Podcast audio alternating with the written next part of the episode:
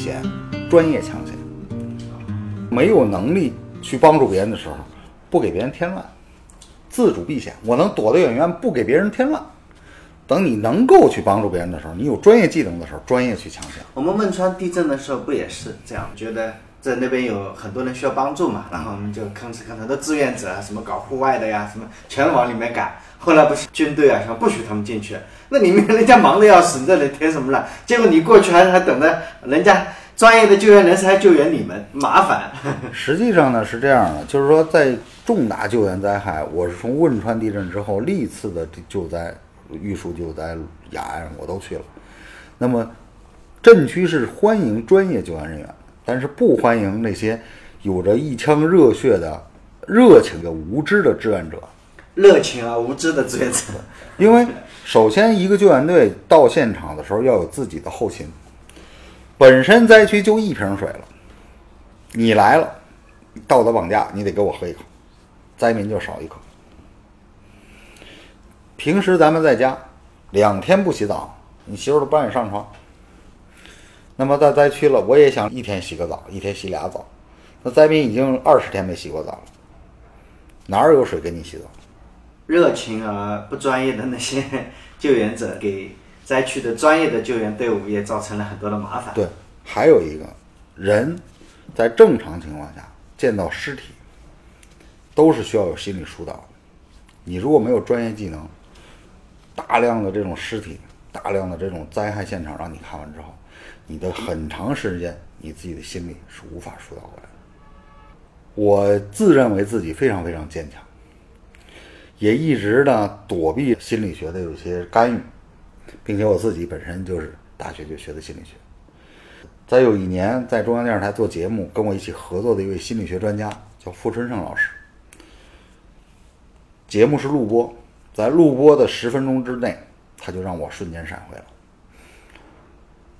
所有的场景都是在汶川，我们在救援过程当中，我的同事、我的战友、老乡那种逝去的感觉，瞬间眼泪就是。从十点钟哭到下午四点半，所有剧组的人都在那儿坐着看着我一人在那儿哭。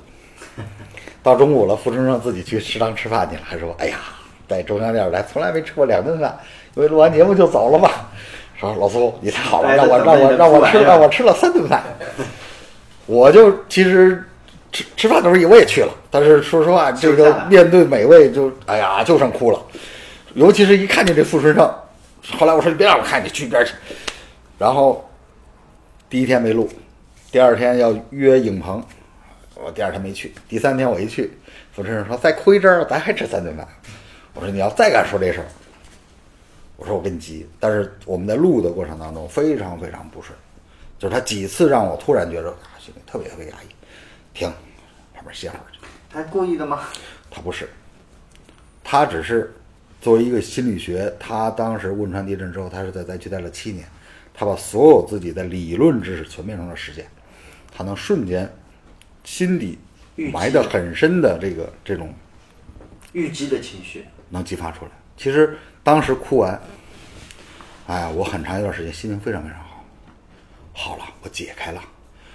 实际上，很多志愿者到了前方，看到这些东西，这些人是没有人给他做专业的疏导，因为我们国家这方面也比较差，专业人士也比较少。对，那么他心里积的那些东西，就会带来非常多的负面的东西，给他今后他的人生带来伤。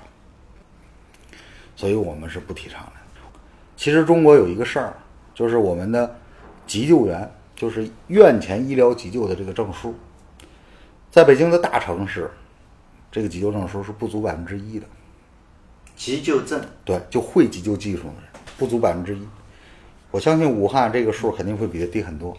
我前一阵子在我们的医院哈，呃，消防队的吧，过来跟我们做了一个培训，讲那个急救知识啊，讲那个那个叫对心脏按压。心脏按压，对，我们经常看，但是从来到底怎么搞都不会啊。你们专业医院都不会，我也不会，我连院院长都不会。对，所以这个事儿呢，我们在让小孩儿也是从小学一二年级、三四年级、四五年级、五六年级的，我们会系统的教孩子，让他夏令营就有这内容，有这个内容啊。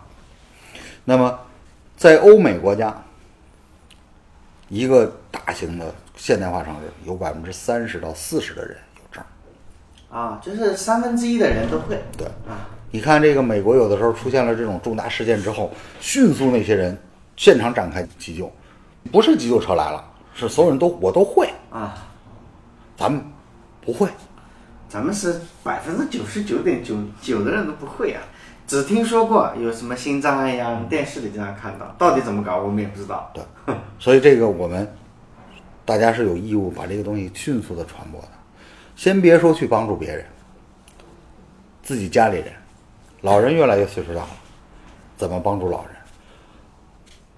我爷爷就是我初二的时候，脑溢血离开了人世，当时就是全家人都不在，然后隔壁邻居发现的，他们说就是因为这隔壁邻居啊救他的方式不对，他应该是脑溢血，应该是让他呃平躺着，啊侧躺着还平躺着，我我到现在其实还是不明白啊，就也没有人教我，他试图想把他扶起来啊什么的，然后就后来发现那救援的方式是有很多犯了很多错误的。对，实际上是这样的，家里有人出现了意外，躺在软床上和地板上是最错的。呃，平躺着吧，是吧？呃，不平躺，为什么不平躺？你比如平时我们家的这个软床，席梦思床上，你躺在床上都喘不过气儿，那你让一个病人躺在那儿，那就更躺在地板上，坐在地板上。坐在地板上。那我们现在这个位置啊，我这不舒服了，我是坐在地板上，后背靠着这个垫子，啊，双腿打起来，垫住东西之后，腿是攒着的，这样比平躺大概能够争取十到三十分钟的救援时间。所有的病种都都可一样以吗？啊，这样促进他的，因为他攒起来之后，他离心脏近了，平了，血液在流的过程当中，包括人的意识，都是一个最佳的抢救状态。就让他靠着，然后腿是对团着的。对对对对，你比如我们来您这儿的时候，您家的电梯对角线是不足两米二的。嗯。那么一旦我们这个楼里面有老人出现了意外，幺二零大夫来了，往外抬，上不了电梯。对，那怎么办？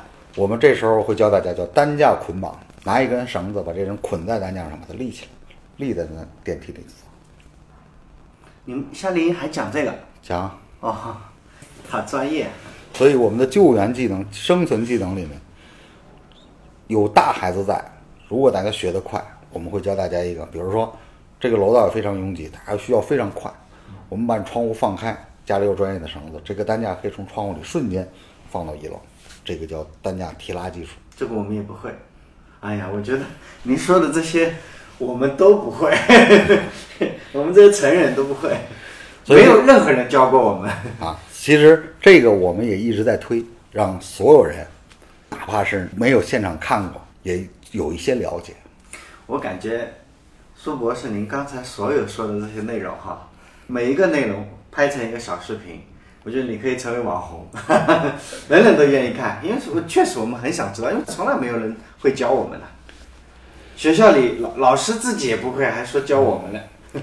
苏博士，我插出去一句，啊，在国外这种情况，这种急救知识的教授啊，就会比较好一些。对，您在美国待过七个月，对。学这个，嗯，他们的平常的教育情况怎么样？欧洲和美国啊，对于这种应急救援技术、这种安全常识，它的普及率非常非常高。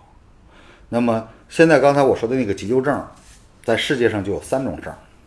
第一种是在咱们中国中国红十字会的培训，它分四小时、八小时、十六小时，就说的心脏按压、止血、爆炸啊，他拿到一个中国红十字会的一个培训证书，你获得了一定的技能啊，可以去帮助别人。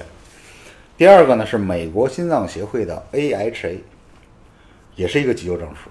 这个急救证书有一个好处，如果你拿到学员证，去签证的时候会有加分。如果你拿到了是主任导师证书，也就是你可以当老师了，去美国签证的时候是免签的，到那儿拿出证书，咵，走，这个证是不是很难考啊？不难考，人人都是都能去。啊，到哪儿考去？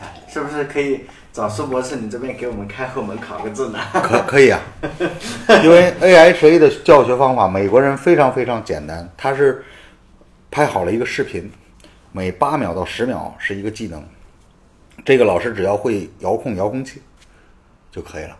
放八秒钟，学一个技能，一遍遍学，学完有考核，第一项够，都二三四过了，看第二段。他一天啊是八个小时的教学，都在看视频练习考试的过程，要学几天才能考？一天一天就学完了一，天就学完了。就就能拿到这证儿。对，当你有一定的教学经验之后，你可以去教初级导师的时候，你就成为主任导师。那我们中国人好多拿美国签证都很难，那我们就从你这儿拿呗。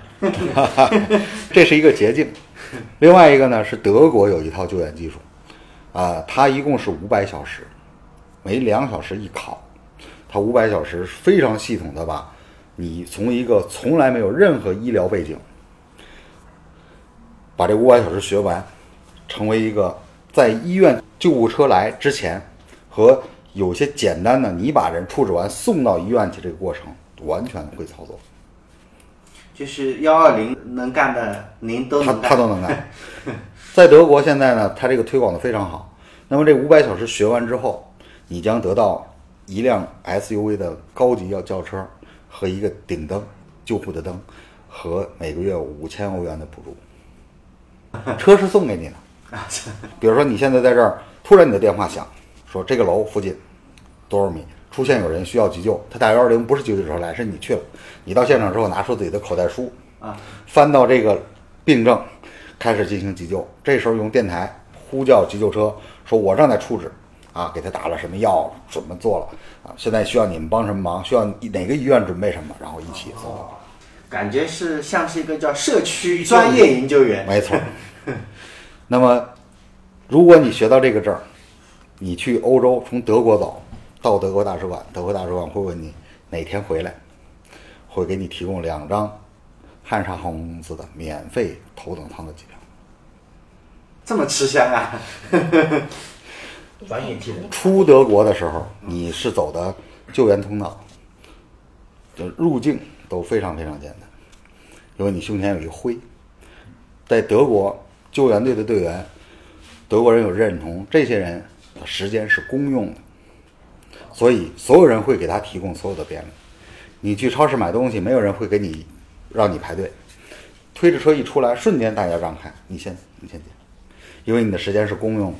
也许你在用公用的时间在做自己的事儿的时候，还没有做完，没有把身体做到调整到最好，就需要救别人的时候，是对你的生命不负责任，也是对被救者不负责任。所以在德国会。